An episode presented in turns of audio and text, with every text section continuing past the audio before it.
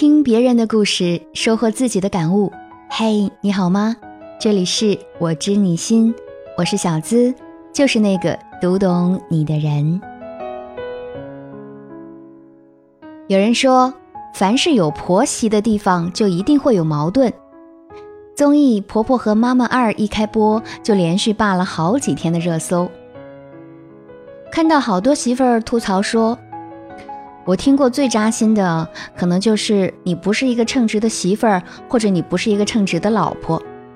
在我婆婆的朋友圈里，永远只看到三个人的影子：她老公、她跟她儿子，然后还写着“我最幸福的时刻”。你最幸福的时刻，原来是没有我的。这些扎心的媳妇儿们的吐槽，一听就叫人浑身发冷，更别说评论区里网友们各式各样的留言了。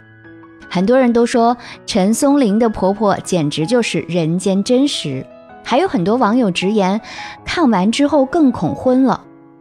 可细数陈松伶和张铎十几年的婚姻，我们又会笑中带泪地说，这才是我想嫁的那个男人啊！就连陈松伶自己也常说，张铎不仅仅是自己的先生，更是自己的恩人。婆媳关系自古就是难题。婆婆和媳妇儿没有血缘关系，在结婚之前也可以说没有任何交情。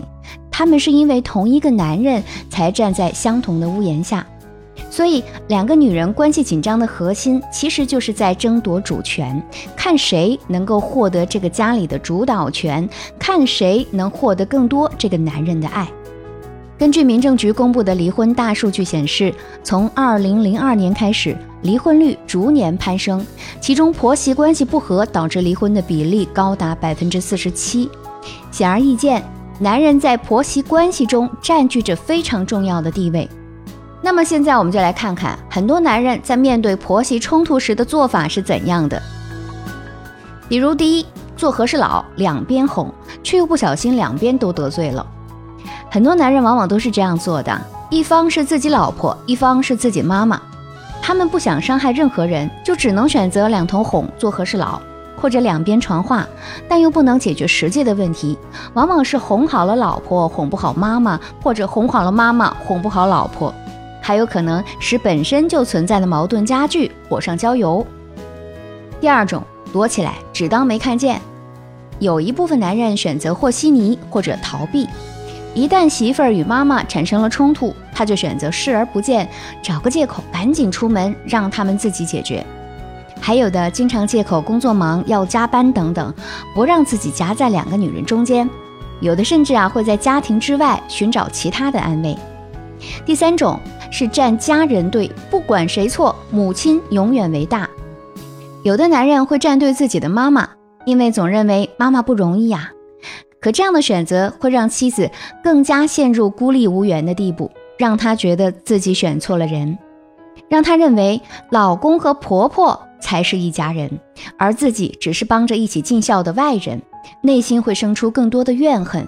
这样的日子想想都绝望，夫妻关系又能好到哪里去呢？在这种男人错位或者处理不当的婆媳关系中，往往只能两败俱伤，甚至加速关系的瓦解。在《婆婆和妈妈二》中，面对忧患丛生的婆媳关系，张铎倒是给我们做出了很好的示范作用。快来看看他是怎么处理的。这期节目记得分享给你的老公听哦。第一，她敢于挺身而出，自觉处理矛盾。陈松伶的婆婆给儿子带了好多山珍海味，给媳妇儿的礼物却是一堆东北大蒜。吃饭时还硬是逼着她吃大蒜，还要配上红肠。陈松伶虽然一脸抗拒，却又不好意思直接拒绝，只能尴尬地笑着。